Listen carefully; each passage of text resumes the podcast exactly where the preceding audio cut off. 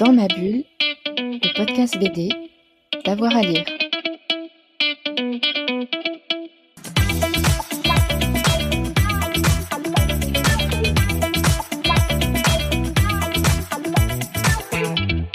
Bonjour à tous et à toutes, bienvenue dans ce nouvel épisode de Dans ma bulle, votre podcast 100% BD avec avoir à lire. Et aujourd'hui, j'ai le plaisir de vous annoncer une nouvelle rubrique, un partenariat avec la librairie BD Mommy à Chambéry, une librairie euh, formidable. On trouve plein de trucs euh, dedans. En tout cas, moi j'y vais très régulièrement et avec la joyeuse équipe, et bon, on s'est dit qu'on allait vous offrir quelques coups de cœur de libraire.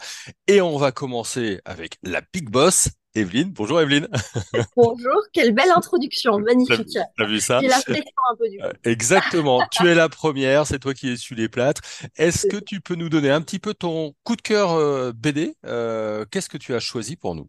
Alors aujourd'hui, ce que j'ai choisi, c'est un manga. Si tu, euh, ça, ça va, c'est bon, un manga. Tu es d'accord avec moi? Je suis d'accord avec toi. Euh, donc j'avais envie de parler euh, du nouveau euh, manga euh, qui a un grand grand euh, succès au Japon qui s'appelle Akane Banashi aux éditions Kiun. Euh, ça me fait vraiment plaisir d'en parler parce que c'est un manga qui euh, a tous les codes du shonen, euh, quelque chose de très dynamique, de très action, mais aussi qui met en avant la culture et euh, l'art traditionnel. Et ça c'est vraiment très très intéressant. Donc pour parler de ce manga, va falloir que j'explique ce que c'est le rakugo. Est-ce que tu connais ce que c'est le Non, rakugo? je sais pas ce que c'est que le Rakugo. Vas-y. n'est-ce pas? explique-moi. Donc moi je connaissais pas non plus énormément euh, avant de lire ce, ce manga et du coup je vais vous expliquer. Donc euh, le rakugo c'est un art narratif traditionnel qui remonte au XVIe siècle et qui consiste à raconter des histoires surprenantes. Donc le conteur il est à genoux sur un petit coussin et il ne bouge pas, il n'a pas le droit de bouger euh, son corps, il n'a pas le droit de se lever, il peut faire que un peu des mouvements avec son haut du corps, les, mains et tout, mais pas se lever. Et il est obligé comme ça d'incarner tous les personnages de son histoire, il est seul sur scène. Donc euh, pour ça, il doit développer évidemment tout un arsenal de vocalises, de, rythmique, apprendre à ménager ses effets euh, pour mieux emporter les spectateurs dans ses histoires. Donc voilà, c'est une forme de, théâtre, mais avec des règles assez strictes. Et ce manga va parler euh, de rakugo. Euh, du coup, l'histoire exacte de ce, manga qui est autour du, Rakugo, donc on commence à suivre euh, Toru, qui est un brillant conteur, justement, et euh, sa toute jeune fille, Akane, qui est fan de lui.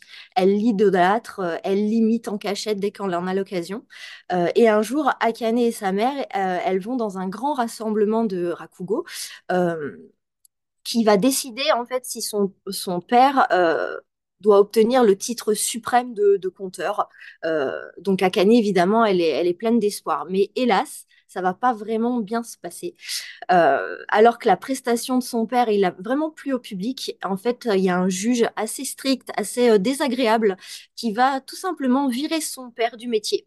Donc Tolu, il perd tout, euh, sa réputation, son travail, sa passion, et sous les yeux euh, désemparés de sa petite fille Akane.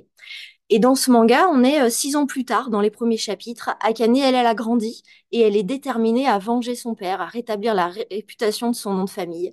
Et du coup, elle va devenir euh, disciple d'un conteur de Rakugo.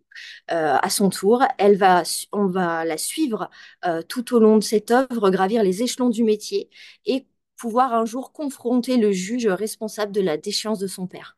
Ah, donc c'est une grande euh, histoire de, de quête, de vengeance euh, et, et d'art qui commence. Euh, donc ça, voilà, c'est le, résumé dans les grandes lignes.